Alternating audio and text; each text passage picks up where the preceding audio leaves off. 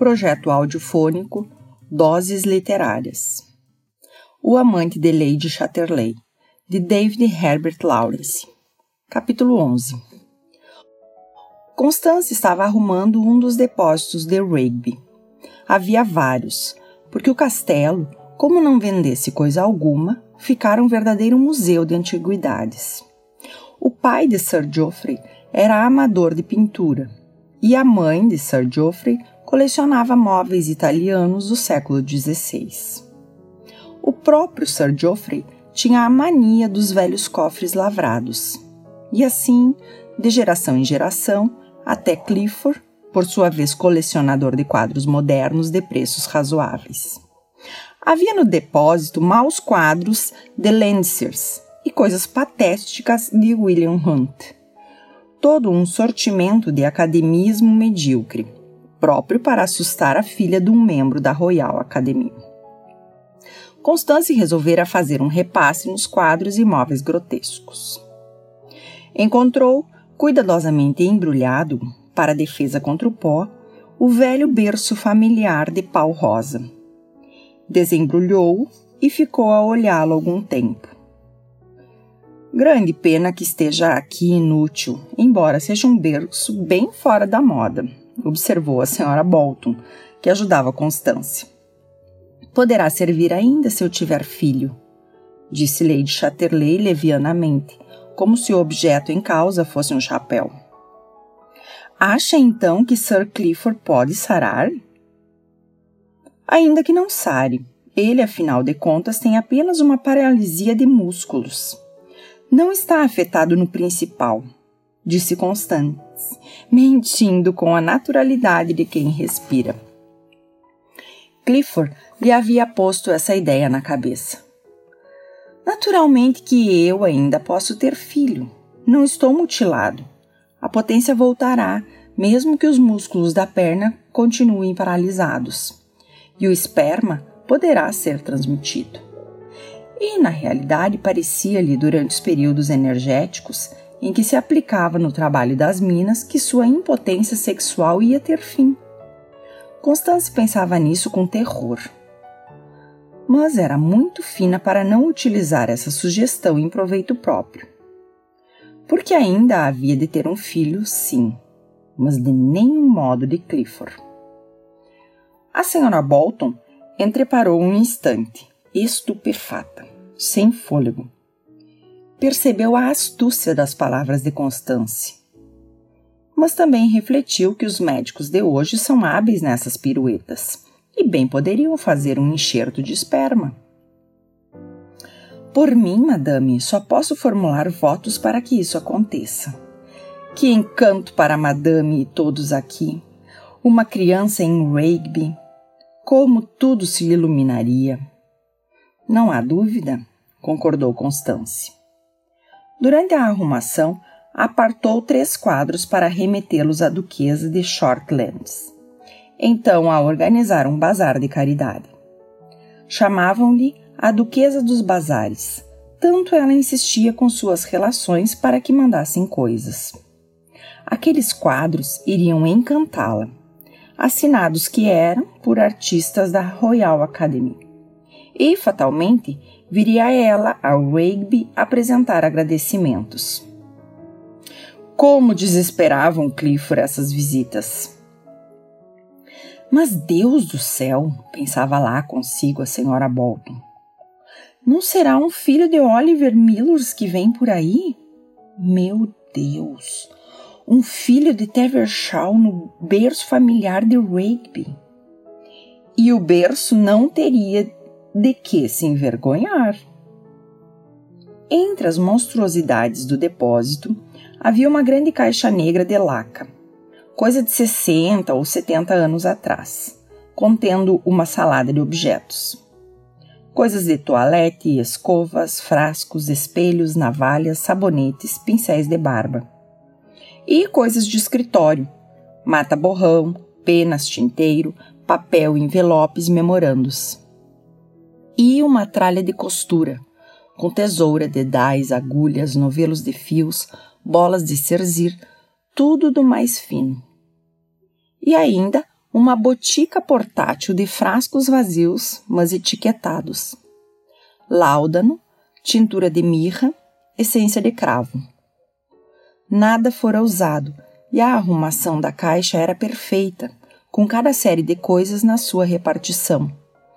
Tudo maravilhosamente combinado e executado pelo capricho da era vitoriana. E, no entanto, uma monstruosidade. Nunca servira para nada, não tinha alma. Mas a senhora Bolton sentiu um arrebatamento. Veja que lindas escovas, tão preciosas. E esses pincéis de barba, três, que perfeição. E que tesouras! Hoje já não se vê isso. Maravilhas. Acha? disse Constância. Pois leve tudo para si. Oh, não, madame. Por que não? Quer que isto fique inútil até o dia do juízo? Se não quer, lá vai também para a duquesa com os quadros. E ela não merece tanto. Aceite sim. Oh, madame, não sei como agradecer. Não agradecendo, disse Constance, a rir. A senhora Bolton levou dali nos braços, corada de gosto, a grande caixa negra de preciosidades. Em sua casa, para onde a caixa foi transportada de carro por Betts, houve festa. Vieram as amigas vê-la, a professora da escola, a mulher do farmacêutico, a senhora Widon, a mulher do contador. Depois de muito admirado e gabado aquilo, a conversa recaiu sobre Lady Chatterley, no filho que ia ter. Sempre haverá milagres, disse a senhora Widon. Mas a senhora Bolton estava convencida de que, se tal milagre sobreviesse, não seria obra de Sir Clifford. Evidente. Pouco tempo depois, o pároco delicadamente indagou de Clifford. Então podemos realmente esperar a vinda de um herdeiro para Rigby? Ah, seria um sinal de misericórdia divina. Sim, podemos esperar, respondeu Clifford com leve ironia, mas ao mesmo tempo com certa convicção. Estava começando a crer na sua possibilidade de filho. Outra tarde, veio de visita ao Rigby o Sr. Winter. Squire Winter, como todo mundo o chamava. Magro, imaculado, setuagenário. Cavalheiro da cabeça aos pés, como a senhora Bolton dizia à senhora Betts e, com seus modos antiquados, sua gagueira parecia mais fora de moda do que perucas onduladas. Debateram sobre o caso das minas. A ideia de Clifford consistia em transformar o carvão num combustível concentrado de alto poder calorífico, dadas certas condições de umidade e pressão. Já haviam notado que em dias de vento úmido a mina dava uma chama muito viva que não deixava odor nem outros resíduos, além de uma leve poeira de cinza. Mas onde as máquinas próprias para consumir esse combustível? objetou Winter. Eu mesmo as fabricarei e eu mesmo usarei o combustível. E venderei a força elétrica assim obtida. Estou certo de ser coisa viável. Ótimo que consiga, meu rapaz. Ótimo, perfeito. Se me for possível ajudá-lo em alguma coisa, ficarei encantado. Creio que estou muito fora de moda na matéria. Eu e minhas minas, mas quem sabe? Talvez entre pelo mesmo caminho. Perfeito. Isso nos permitirá dar trabalho a todos os mineiros, sem a preocupação de vender ou não vender a ulha. Excelente ideia. Se eu tivesse filhos, eles com certeza estariam com os projetos novos para si. Oh, por falar nisso, tem algum fundamento o que corre por aí? Poderemos esperar um herdeiro para Rigby? Então isso anda correndo por aí? Sim, meu caro Marshall. De Fillingwood perguntam-me se é verdade. E, naturalmente, Nada quero informar antes de o saber de fonte limpa. Sim, murmurou Clifford, mal à vontade, mas de olhos brilhantes. Há sim uma esperança. Winter levantou-se e veio apertar-lhe a mão. Meu caro amigo, como dizer a alegria que sinto? Pensar que o meu Clifford está reconfortado pela esperança de um filho e que um dia poderá dar trabalho a toda a gente de Tevershaw. Ah, meu caro, manter o nível da raça e proporcionar trabalho para todos. Que maravilha! O velho estava realmente comovido. No dia seguinte, Constance veio por tulipas amarelas num vaso. Connie, disse Clifford, sabe do boato que corre sobre o nosso herdeiro? Aquelas palavras arrepiaram-na. Mas Constance permaneceu como indiferente a ajeitar as flores. Não sei de nada. Brincadeira ou maledicência? Espero que nenhuma coisa nem outra, apenas profecia. Constância continuou as voltas com o vaso. Recebi carta de papai esta manhã, disse ela. Conta que aceitou em meu nome um convite de Sir Alexander Cooper para uma estada na Vila Esmeralda, em Veneza, em julho e agosto. Julho e agosto? Ah, não ficarei tanto tempo. Poderá você ir também? Bem, sabe que não posso viajar para fora da Inglaterra, respondeu Clifford prontamente. Constance levou o vaso à janela. Acha mal que eu vá? Comprometi-me para este verão. Quanto tempo deseja ficar? Umas três semanas. Fez-se silêncio por instantes. Bem, disse Clifford, com leve tristeza na voz. Creio que suportarei as três semanas de solidão, caso tenha certeza de que você voltará. Certo que voltarei, respondeu Constance com certa simplicidade e muita convicção, pensando em Millers. Clifford sentiu-lhe a convicção e acreditou nela, convencido de que só ele estava em cena. Uma onda de alívio e felicidade o colheu. Nesse caso, tudo está ótimo, não acha? Claro, Constance voltou para ele os seus estranhos olhos azuis. Terei gosto sim em visitar Veneza outra vez e tomar banho numa daquelas ilhas. O Lido, você sabe, eu detesto. Sir Alexander e Lady Cooper não são lá muito do meu agrado. Mas se Hilda também for, poderemos ter a nossa gôndola, o que será ótimo. Que pena você ficar. Disse isso com sinceridade, pois gostava de fazê-lo feliz nessas coisinhas. Eu?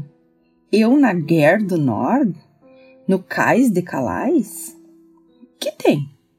Há sempre por lá homens em carrinhos, aleijados da guerra, e, independente do mais, poderemos fazer de alto a viagem inteira.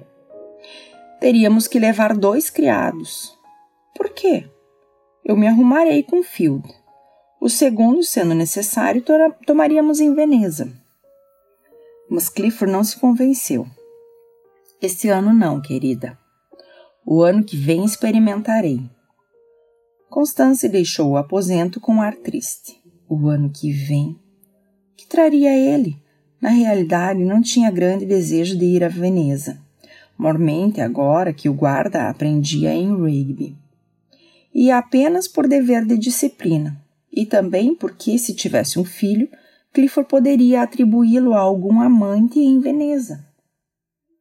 Estavam em maio. Em fim de junho poderiam partir.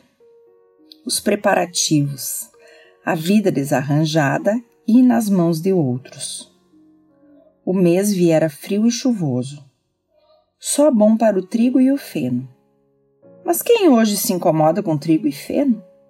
Constance tinha de chegar a Utwait, a pequenina cidade onde os Chatterleys ainda eram Chatterleys, e foi guiada por Field.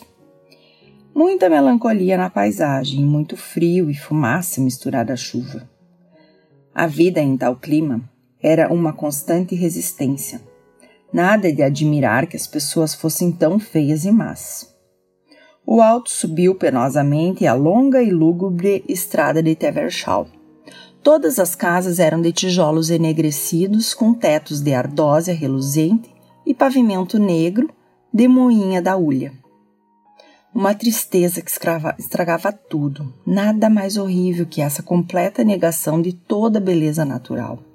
Essa perfeita negação da alegria de viver.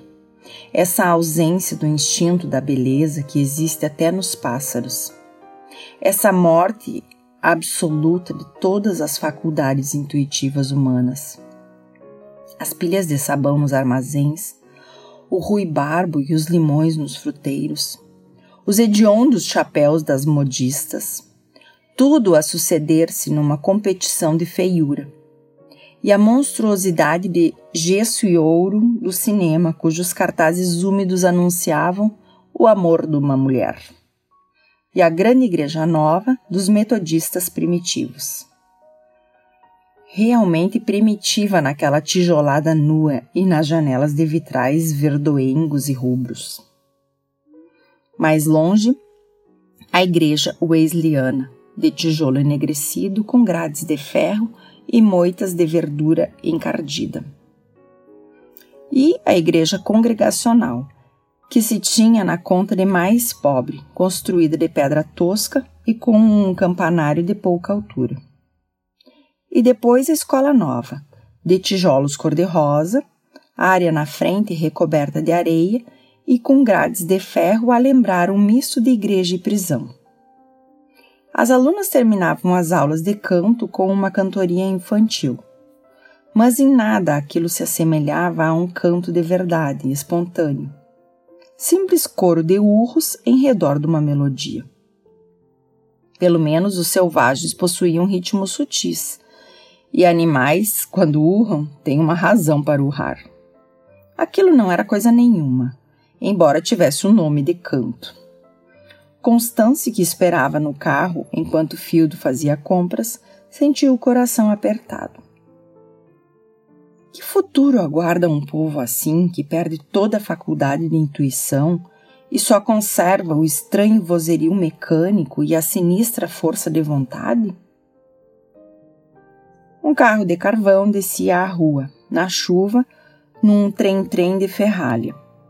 Field tocou para diante, passando pelas casas de roupa, pelo correio e desembocando na abandonada praça do mercado, onde Sam Black, da porta do Sam Cabaré, que empava de albergue, fiscalizava os passantes e saudou Lady Chatterley. O alto desceu uma ladeira, passou diante do café Miners Arms. Depois diante do Mechanics, depois diante do Miners Welfare e de alguns palacetes novos, até tomar a Estrada Negra, que por entre prados sombrios levava a Stakesgate. Tevershaw. Era aquilo, Tevershaw. A alegre Inglaterra. A Inglaterra de Shakespeare. Sim, a Inglaterra de hoje, como Constância conhecia desde que veio para Rugby. A Inglaterra, que estava a produzir uma nova raça de homens ultra sensíveis ao dinheiro e ao lado social e político da vida, mas completamente morta para tudo o que fosse espontâneo e intuitivo. Semi-cadáveres humanos, mas cuja metade não morta vivia com estranha resistência. Um ar sinistro em tudo mundo subterrâneo e completamente incompreensível. Como aprender as, as reações de semicadáveres? Quando Constance viu os grandes caminhões de operários da metalúrgica de Sheffield, pobres criaturas retorcidas com vaga semelhança a homens, em marcha para uma festa em Matlock, suas tripas desmaiaram e pensou: Meu Deus, o que o homem fez do homem, o que os condutores de homens fizeram de seus semelhantes, arrancaram-nos da humanidade. E como pensar em fraternidade agora? Isso não passa de um pesadelo. E, de novo, sentiu, numa onda de terror, a trágica inutilidade de tudo. Esses viventes formavam as massas operárias, e a classe alta ela a conhecia muito bem. Não havia esperança, nenhuma esperança. E, no entanto, desejava um filho, um herdeiro. Um herdeiro para Rigby. Ao pensar nisso, teve um frêmito de medo. E fora dali que Milor saíra. Sim, mas era diferente, como também ela era diferente. Entretanto, também nele não havia fraternidade. A fraternidade estava morta. Só havia isolamento e desespero. E era aquilo a Inglaterra, o grosso da Inglaterra. O automóvel voava para Stakesgate. Diminuíra a chuva. O ar iluminava-se com o transparente clarão de maio. A paisagem desdobrava-se em ondulações ao sul, rumo a Pique, a leste, rumo a Mansfield e Nottingham. Constance ia para o sul. À esquerda, apareceu numa eminência a massa sombria e poderosa do castelo de Warsop, de um cinza carregado, com um sopé vermelho tijolo de casinhas operárias novas, e, mais embaixo, a usina fumegante que todos os anos punha alguns milhares de libras no bolso do duque e mais acionistas. Estava em ruínas o formidável castelo, mas a sua massa ainda dominava os penachos de fumo das chaminés.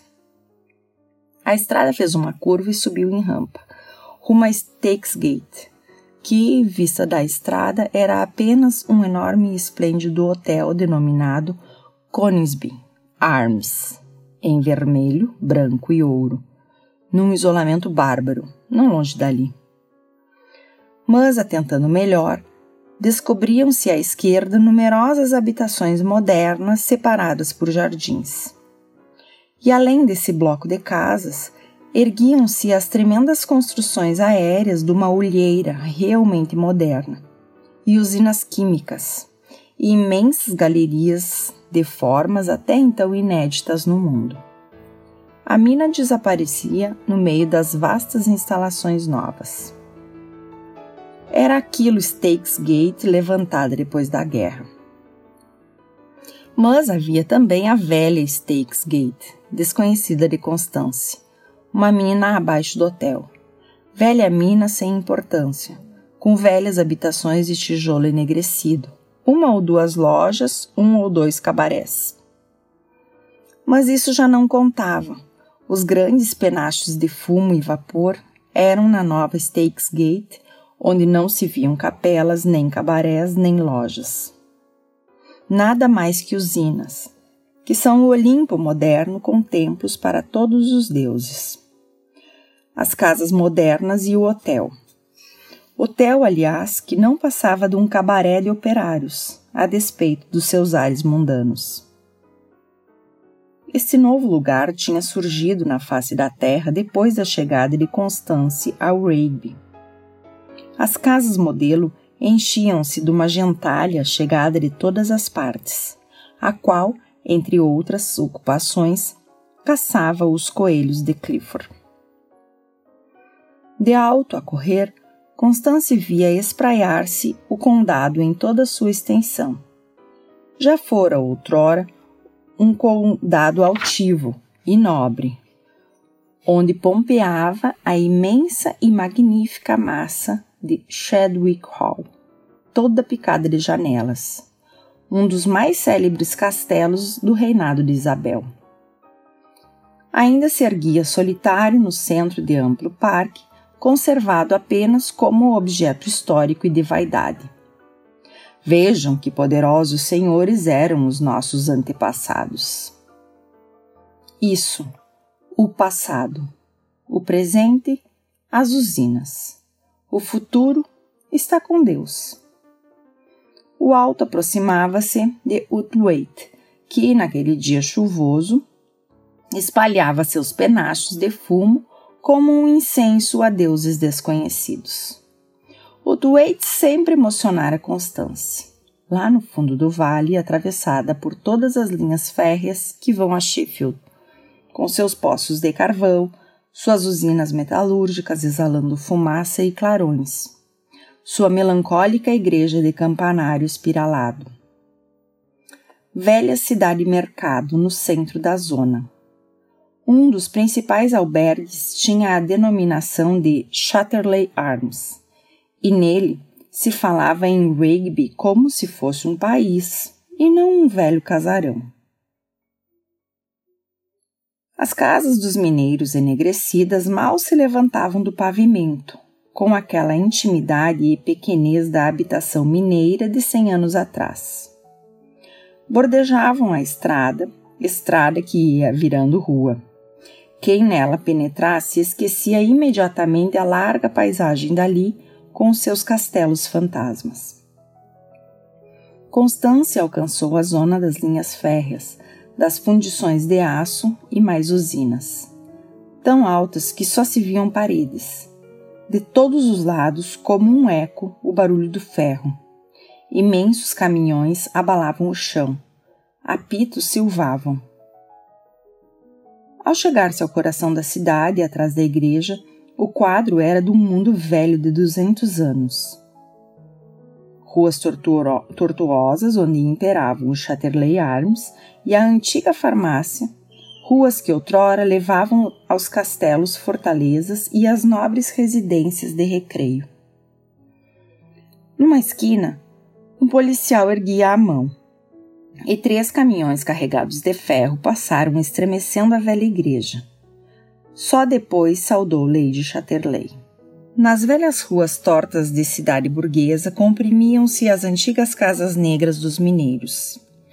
Vinham depois as ruas de casas novas, mais claras, um pouco maiores, coladas aos flancos dos vales. Residências dos operários modernos. Mais longe ainda, nos planos onde se ostentavam os castelos, numerosas manchas de vermelho tijoláceo, os novos loteamentos das vilas. E, no meio de tudo aquilo, os restos andrajosos da velha Inglaterra, das diligências e chalés, e até da Inglaterra de Robin Hood, nos quais os mineiros exibiam nas horas de folga a sua triste ociosidade de esportistas recalcados. Inglaterra, minha Inglaterra. Mas qual é a minha Inglaterra? Os pobres castelos antigos fazem figura nas fotografias e estabelecem um ilusório liame entre nós e o tempo de Isabel. Lá estão os velhos halls, como na era da rainha Ana e de Tom Jones. Mas o fumo do carvão enegreceu-lhes o estuque um a um bem como aos castelos, que vão sendo abandonados. Começavam mesmo a demoli-los. Quanto aos chalés da Inglaterra, ei-los, em plastros de tijolos na campanha desolada. Agora estão demolindo as majestosas mansões. Os, os palácios georgianos se acabaram. Fritley, uma velha mansão de perfeito estilo georgiano estava sendo demolida precisamente naquele momento em que Constance passava de carro. Estava em perfeito estado de conservação.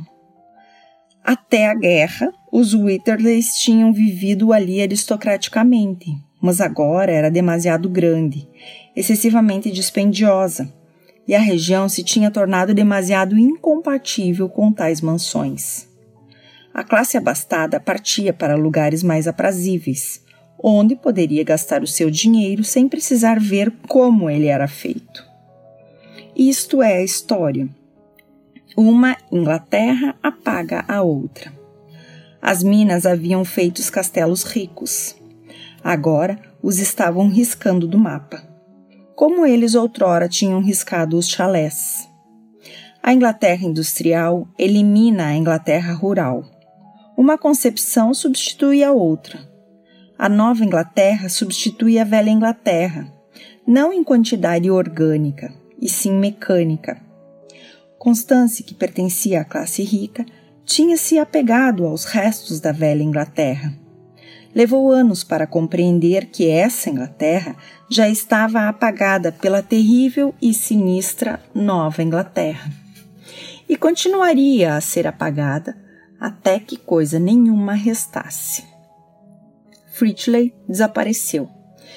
Eastwood idem. Shipley ia desaparecer.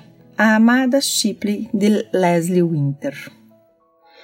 Constance deteve-se um momento em Shipley, cujas grades do parque atrás da casa vizinhavam a passagem de nível da estrada de ferro da mina. Parque aberto, em virtude de um direito de uso que os mineiros tinham. O alto passou pelas águas ornamentais que os mineiros poluíam com jornais velhos e tomou pela alameda particular que levava ao castelo. Encantadora construção de estuque do século XVIII. Tinha uma linda alameda arborizada que chegava até a velha casa. O castelo se erguia sereno, ostentando jovialmente seus vitrais georgianos. Por trás havia jardins realmente encantadores. O interior agradava a Constance muito mais que Rigby. Era muito mais claro, mais vivo e elegante. Quartos pintados de cor creme, forros com toques dourados, tudo em perfeita ordem, mobiliário perfeito, denotando despreocupação por gastos. Mesmo os corredores eram amplos e agradáveis, suavemente abobadados, cheios de vida. Leslie Winter morava só e amava aquilo com paixão, mas via o castelo rodeado de três minas, todas suas. Tratava a seu modo os mineiros, permitindo-lhes até que frequentassem o parque. Não havia enriquecido com o trabalho deles? E assim, quando via um grupo de homens mal vestidos passeando em redor das aguadas, não na parte privada do parque. Não, ali não. Ele fez ali uma linha divisória. Dizia: Embora menos decorativos que viados, dão mais renda. Isso na segunda metade do reinado da Rainha Vitória, uma idade de ouro financeiramente falando, em que os mineiros eram chamados honestos trabalhadores. O Inter os havia tratado assim, um pouco para desculpar-se perante seu hóspede, o príncipe de Gales. E o príncipe respondera no seu inglês gutural: Tendes razão.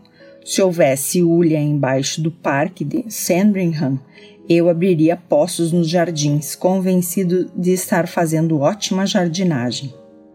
Por esse preço, não trepido em trocar meus veados por mineiros. E, ao que me contam, os vossos são excelentes pessoas. O príncipe exagerava um pouco a beleza do dinheiro e os benefícios da indústria. Tornou-se rei e, como rei, morreu. Veio o rei de agora, cujo principal trabalho parece ser a inauguração de sopas populares. Os honestos trabalhadores estavam em vias de engolir Shipley. Novas vilas mineiras pululavam no parque e o velho Winter via aquela população tornar-se-lhe estrangeira. Outrora, com bom humor e condescendência, sentia-se senhor dos seus domínios e dos seus mineiros. Mas agora que soprava um espírito novo, ia sendo alijado dali. Impossível iludir-se. As minas tinham vontade própria, e essa vontade se opunha ao proprietário, ao grão-senhor. Todos os mineiros tomavam parte nessa vontade e era duro viver contra isso. Minas e mineiros, ambos o empurravam para fora desse lugar, ou do lugar e da vida ao mesmo tempo. O Winter fora soldado e aguentara a luta, mas já não saía a passear pelo parque à noitinha. Quase que se escondia em casa. Uma noite, acompanhou Constance sem chapéu, de sapatos de verniz, até quase a grade. Ia conversando no seu belo estilo de homem da alta, com intercalações de hau hau. Mas, quando tiveram de passar diante de grupos de mineiros que nem sequer os cumprimentaram, Constance sentiu o velho fremir como o elegante antílope diante dos olhos indiscretos do vulgo não lhe eram pessoalmente hostis, mas o espírito dos tempos estava contra ele. No fundo, todos eram contra. Sua vida elegante insultava a rudeza dos mineiros. Quem é ele? A diferença. Eis a causa do rancor. No íntimo do seu coração de inglês e de soldado, o Inter dava-lhes razão. Sentia-se quase vexado de ter todas as vantagens, mas, como representante de um sistema, mantinha sua posição. De súbito, a morte interveio. Morreu pouco depois de uma das visitas de Constance e não esqueceu Clifford no testamento. Os herdeiros imediatamente deram ordem para a demolição de Shipley. Muito para a conservação do castelo. Tudo foi destruído. Foi-se a bela avenida de Álamos, derrubaram-se todas as árvores do parque, lotearam o terreno, que era muito próximo de Woodwaite, e começaram a surgir ruas e casinhas novas com todo o conforto. Um ano depois da visita de Constance, tudo estava completamente mudado. Onde se erguera o castelo de Shipley, havia uma formação de novas ruas e vilas de tijolo vermelho. Ninguém teria sonhado que doze meses atrás ali existira o castelo de Stuck. Uma Inglaterra destrói outra. A Inglaterra dos Winters estava no fim, morta apenas não totalmente removida. Que viria depois? Constance só via novas casas de tijolos a se estenderem pelos campos, novas construções a se erguerem em redor das minas, novas operárias com vestidos de seda, novos operários de rumo ao Palácio da Dança. Essa geração ignorava completamente a velha Inglaterra havia um hiato na continuidade da consciência. Uma parada quase americana, industrial. Que virá depois? A Constance parecia não haver depois. Sua vontade era esconder a cabeça na areia, ou pelo menos no peito de um homem vivo. Tão complicado o mundo, tão estranho, tão sinistro. Era como Constance pensava ao reentrar em casa depois de ver os mineiros saírem das minas, negros, retorcidos, um ombro mais baixo que o outro, batendo os sapatões ferrados. Caras negras de um mundo subterrâneo, espinhas curvadas pelas galerias dos poços, ombros deformados. Homens, homens.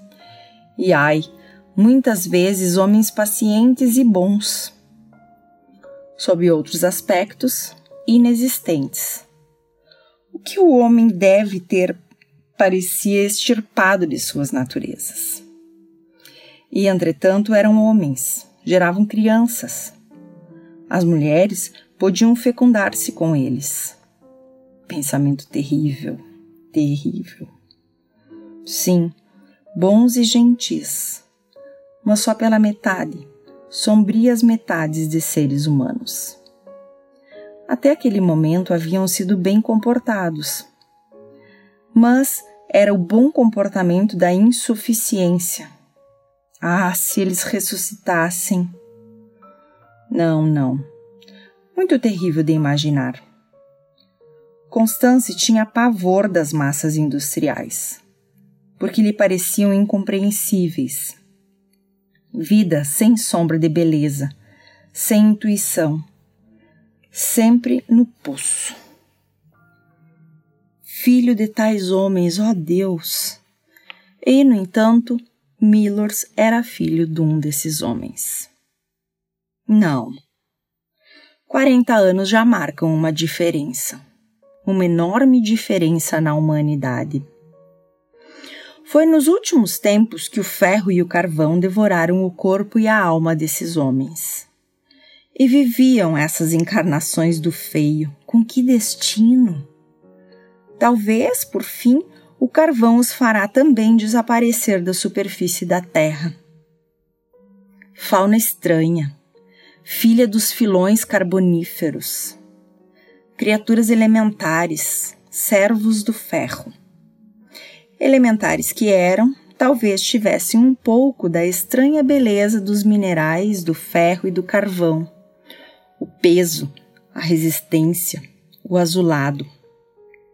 Criaturas elementares estranhas, contorcidas, servas do mundo mineral.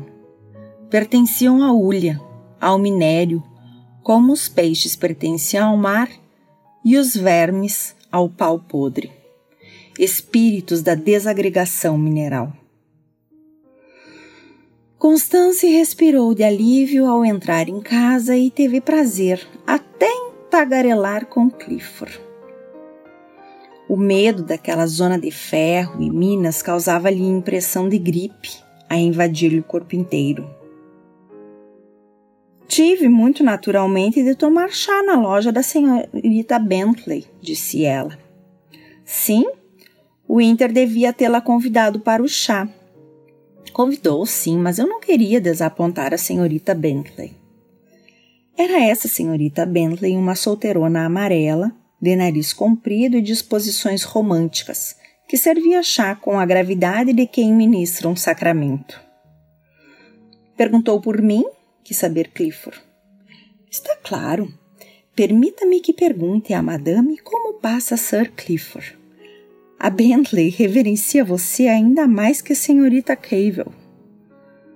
E a resposta foi que eu passava as mil maravilhas, não é? Sim, e ela ficou enlevada, como se o céu se tivesse aberto para Sir Clifford. Convidei-a a chegar até aqui quando fosse até Verschal. Para ver-me? Por que não? Não pode ser adorado assim sem se deixar ver de vez em quando. Para ela, São Jorge é nada comparado com você. E acha que virá? Corou e ficou quase bela por um instante a pobre criatura. Não sei por que os homens não desposam as mulheres que verdadeiramente os adoram. É que começam a adorar-nos muito tarde mas respondeu que vinha. Oh! exclamou Constância, imitando a voz engasgada de emoção da senhorita Bentley. Oh, madame, não ousaria nunca permitir-me isso. Ousaria permitir-se, que absurdo! Mas faço votos para que assim seja. E que tal o chá? Chá Lipton é muito forte. Mas sabe, Clifford, que você é realmente o romance da rosa da senhorita Bentley e de um bando de outras solteironas? E devo lisonjear-me disso? Elas guardam como relíquia os retratos vindos dos jornais. E com certeza rezam por você todas as noites. Coisa magnífica. Constância subiu para a toilette. Na noite desse mesmo dia, conversaram novamente. Acha que existe qualquer coisa de eterno no casamento? perguntou Clifford. Constância o encarou, de testa enrugada. Você fala da eternidade como de uma corrente muito comprida que a gente arrasta atrás de si até que não possa mais caminhar. O que quero dizer, explicou ele, ou saber, é se você não vai à Itália com intenção de alguma aventura que possa ser tomada muito a sério. Aventuras de amor em Veneza muito a sério? Não, esteja sossegado.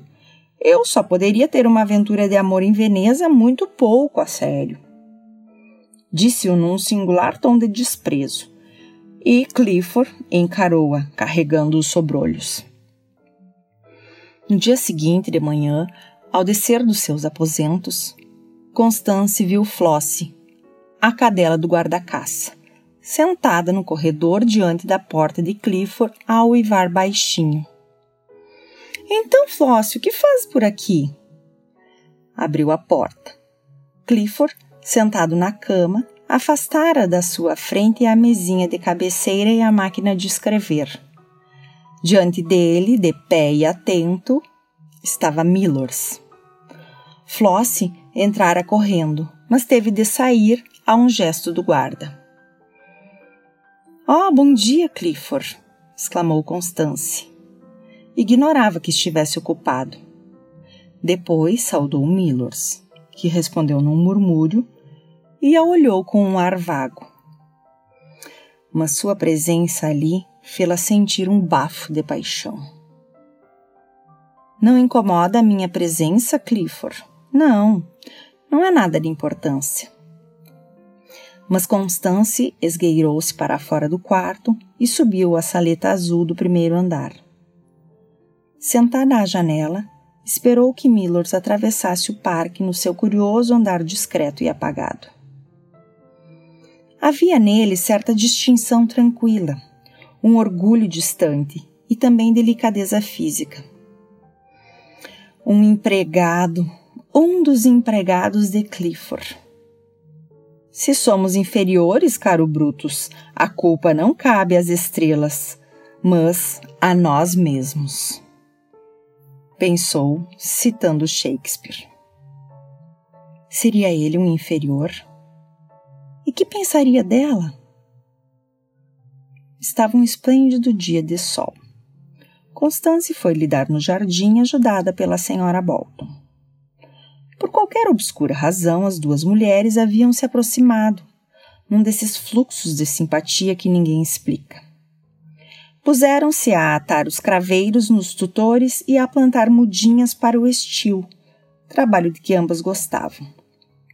Constance, sobretudo, mostrava real prazer em acomodar na terra negra as raizinhas tenras.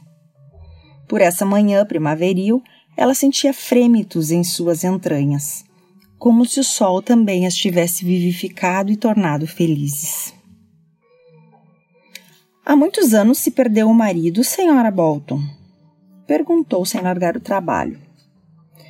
Vinte e três, respondeu a enfermeira, limpando uma mudinha de colombina. Faz vinte e três anos que o levaram morto para casa. O coração de Constance pulsou aquelas últimas palavras. Por que se deixou ele matar? Não era feliz com a senhora?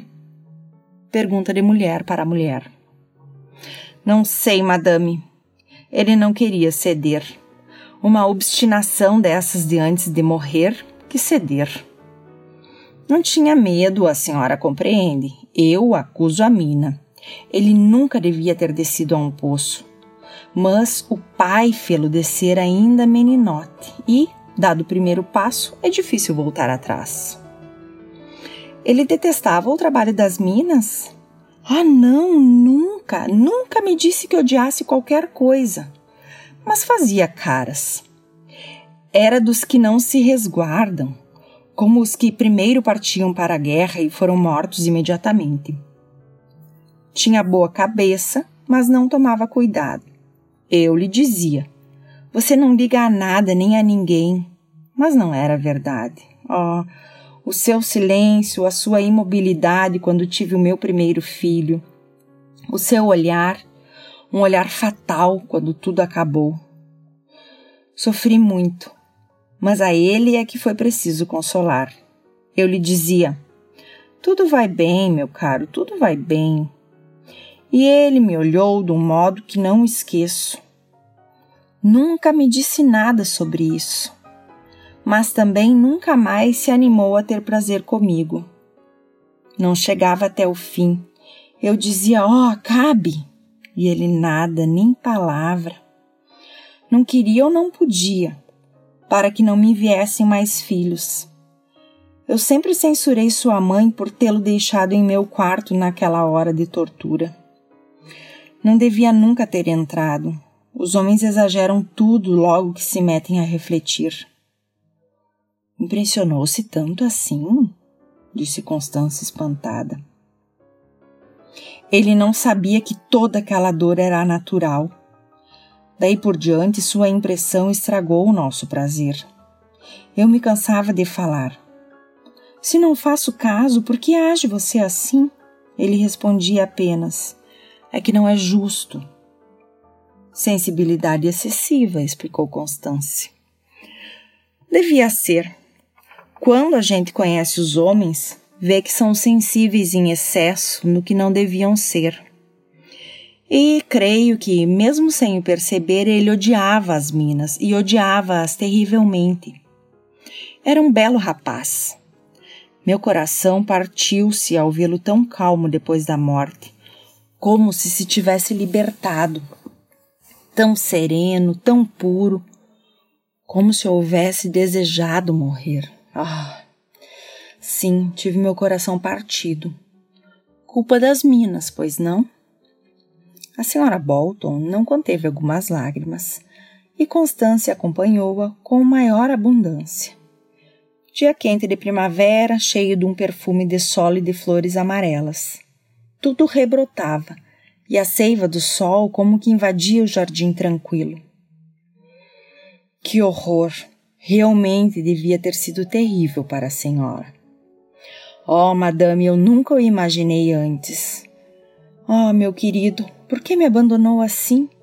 Era só o que eu dizia. Mas minha impressão não era de fim. Mas ele não quis abandoná-la, objetou Constance. Claro que não, era só assim aquele meu grito de desespero. E fiquei à espera de que voltasse, sobretudo de noite. Acordava a miúdo e pensava: por que não está ele aqui comigo? Meus sentimentos não queriam crer em sua morte. Era-me preciso que ele voltasse e eu o sentisse ali comigo. Só o que eu queria, senti-lo ali, quente contra mim. Ah, quanto tempo levei para aceitar a sua morte! Anos!